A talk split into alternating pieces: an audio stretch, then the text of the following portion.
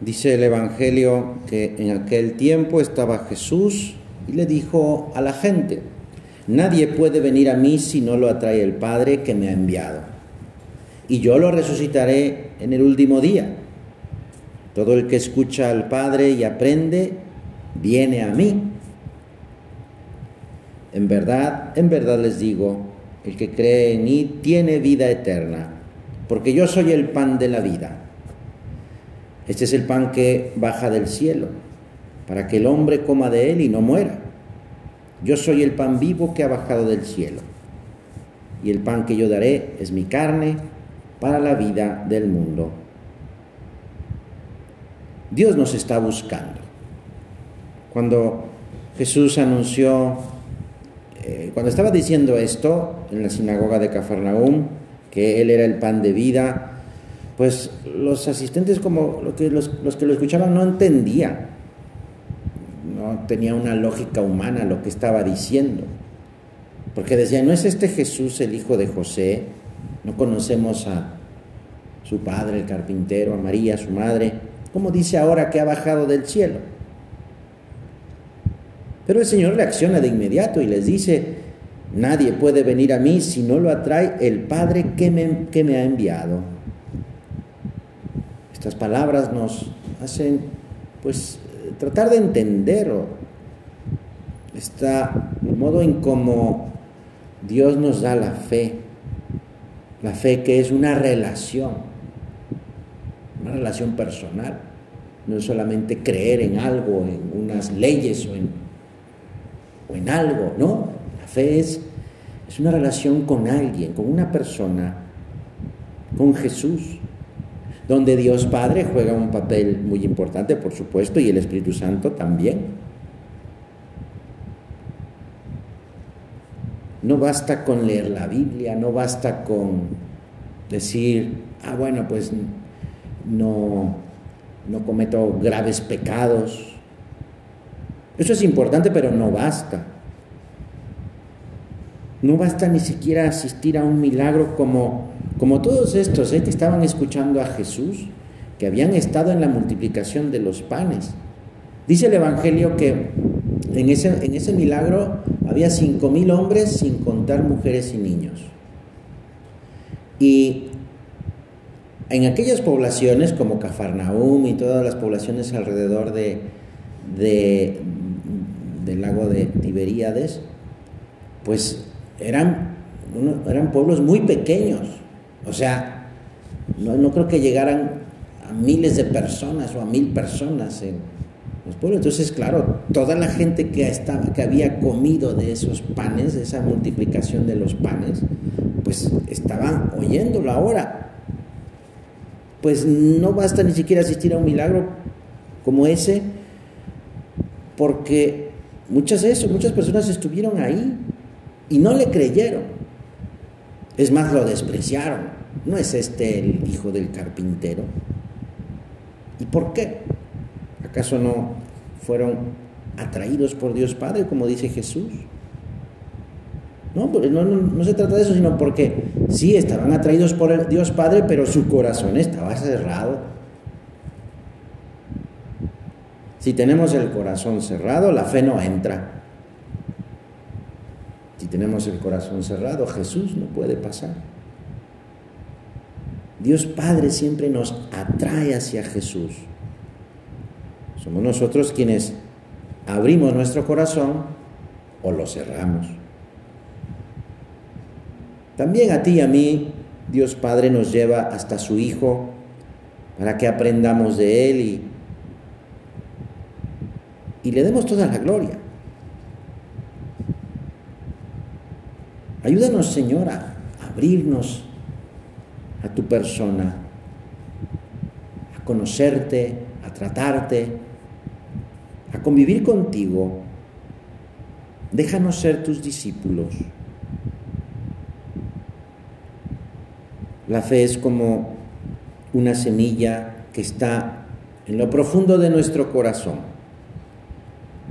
y florece cuando nos dejamos atraer por Dios Padre hacia Jesús y vamos hacia Jesús con, el corazón abierto, con confianza, sin prejuicios.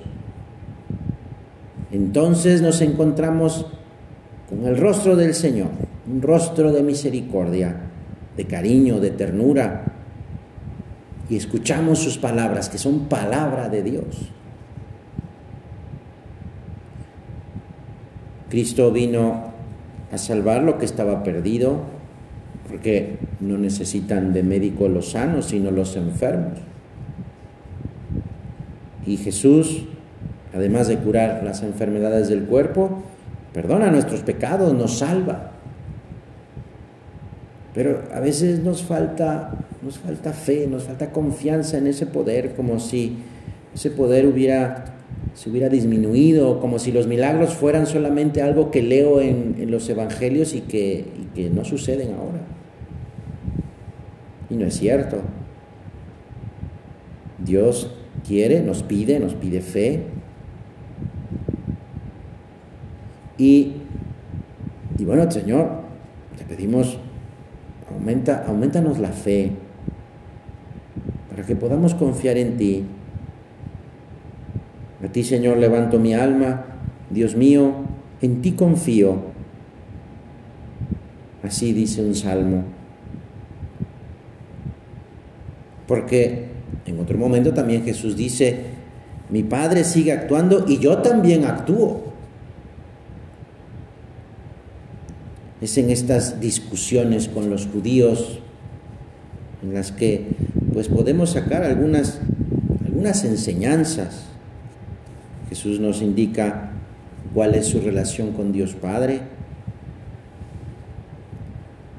algo que a los judíos les quedó claro, por eso no le creen, porque decían que era una blasfemia como Jesús, un hombre como ellos, se atrevía a proclamarse hijo de Dios y luego a perdonar los pecados.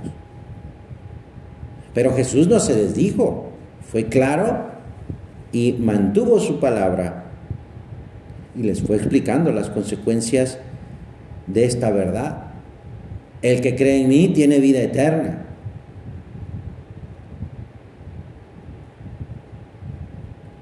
Pues este es esta es la gran noticia, que es Jesús quien nos da la vida eterna, que Dios Padre sigue actuando y Jesús sigue actuando. Es el mismo Cristo quien nos dice que no tengamos miedo, que es cuestión de creer.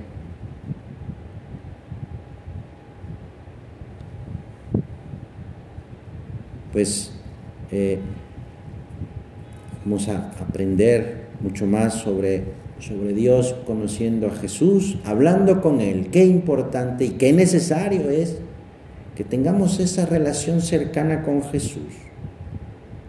Cuando no solamente leemos lo que hizo los evangelios, sino lo meditamos y hacemos nuestra Dios nos, Jesús nos va hablando. Y esas palabras que les dice a los judíos o a los apóstoles o, a aquel enfermo que le pide ayuda, nos la dice a ti y a mí.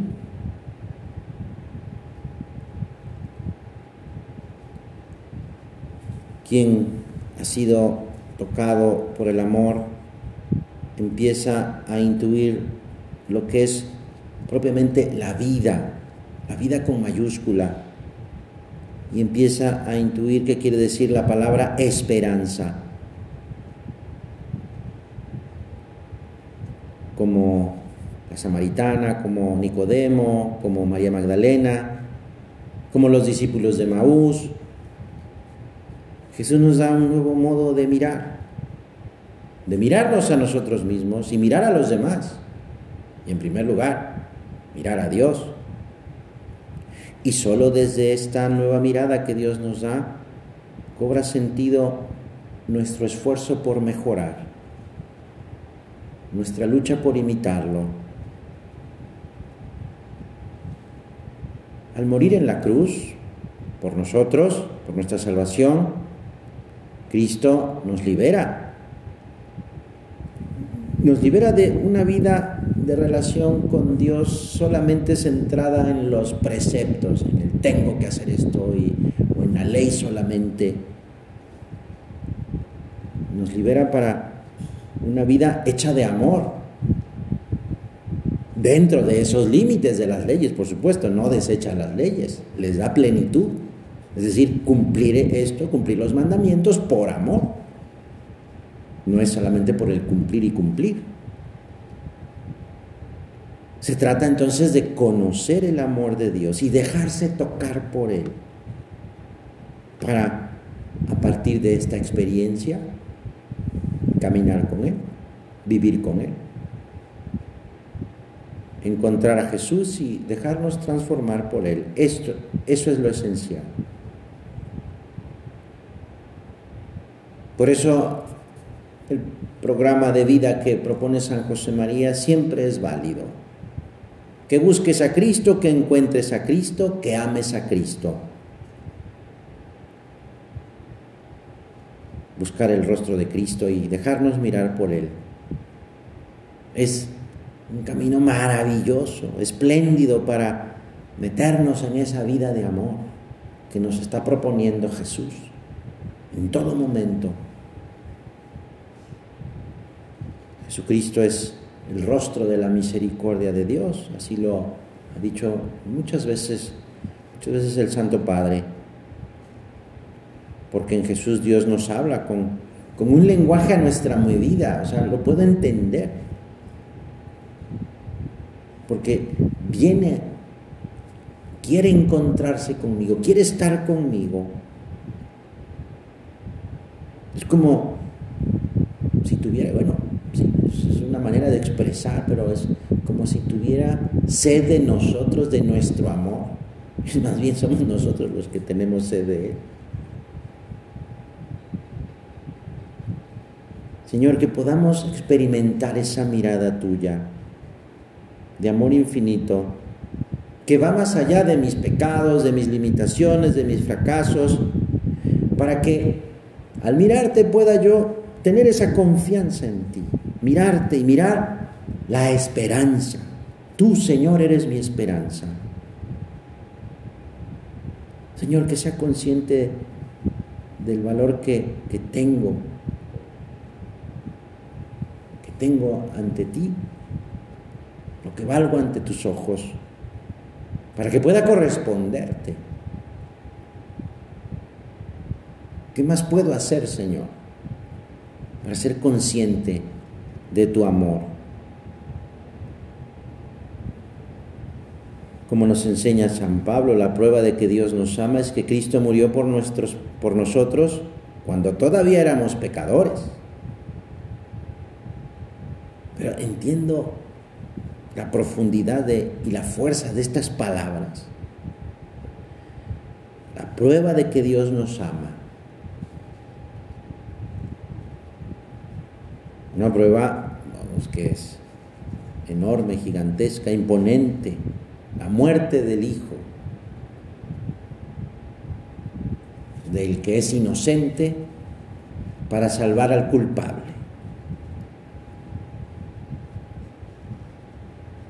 Para descubrir el rostro de Jesús es necesario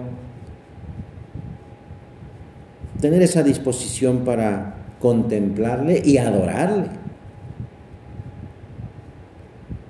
Cuánto bien, ¿eh? Cuánto bien nos hace dejar que, que, que Jesús toque nuestra vida, nuestra existencia y nos dejemos transformar.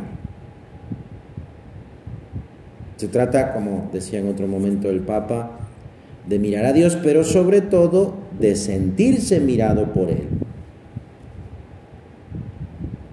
Parece sencillo dejarse mirar, simplemente estar en la presencia de Dios, ser consciente de que Jesús me mira. Pero la verdad es que cuesta. Cuesta porque, pues, Quizá en mi cabeza, mi corazón está lleno de ruido, de,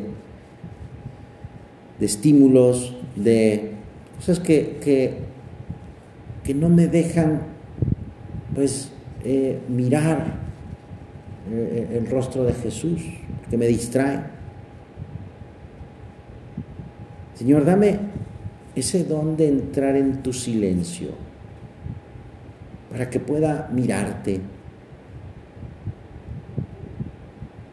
Ayúdame, Señor, a convencerme de,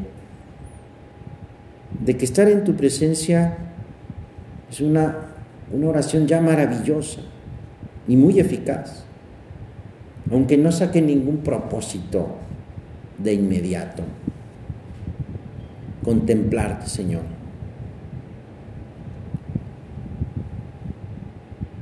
Pongo ante mí al Señor sin cesar. Con Él a mi derecha no vacilo, dice el Salmo. Por eso se alegra mi corazón, se goza mi alma, hasta mi carne descansa en la esperanza. En Jesús. La de Cristo es una mirada amorosa, afirmativa, es decir, afirma, afirma su amor. Al mirarlo, cede su amor, que ve el bien que hay en nosotros y que Él mismo nos ha concedido al llamarnos a la vida. Un bien que es digno de amor. Es decir, somos amables para el Señor. Dios nos, nos, nos quiere amar nos hace dignos de, del amor más grande. Es un misterio. Bueno, no hay que entenderlo tampoco. Simplemente hay que dejarse mirar para poder reaccionar con esperanza ante las caídas, ante los resbalones, ante la mediocridad. Y no es simplemente que seamos buenos tal y tal como somos, sino que Dios cuenta con que cada uno podamos pues mejorar y, y llenarnos de su amor. ¿Cómo? Él es el pan de vida,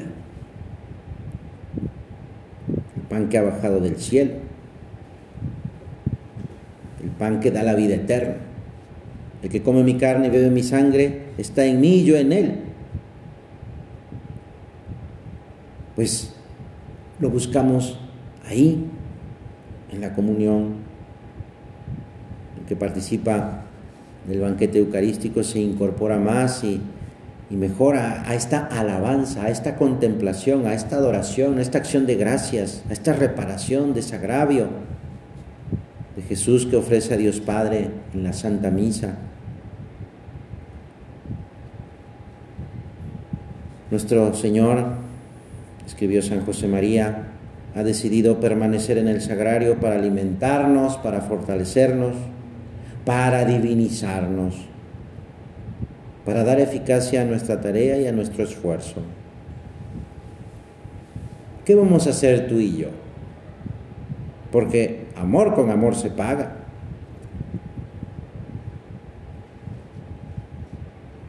Que podamos hacer con cariño esa genuflexión cuando saludamos al Santísimo.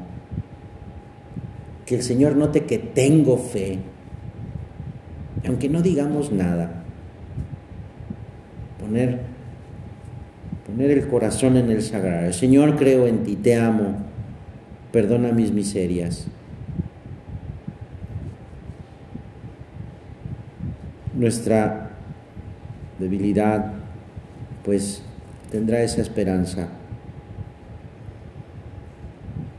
aquella que ha vivido esta experiencia de modo ejemplar es la Virgen, la Virgen María, la primera persona que ha creído en Dios, recibiendo la carne de Jesús, el primer sagrario. Vamos a aprender de ella, nuestra Madre, vamos a aprender la alegría y la gratitud por el don tan maravilloso de la fe,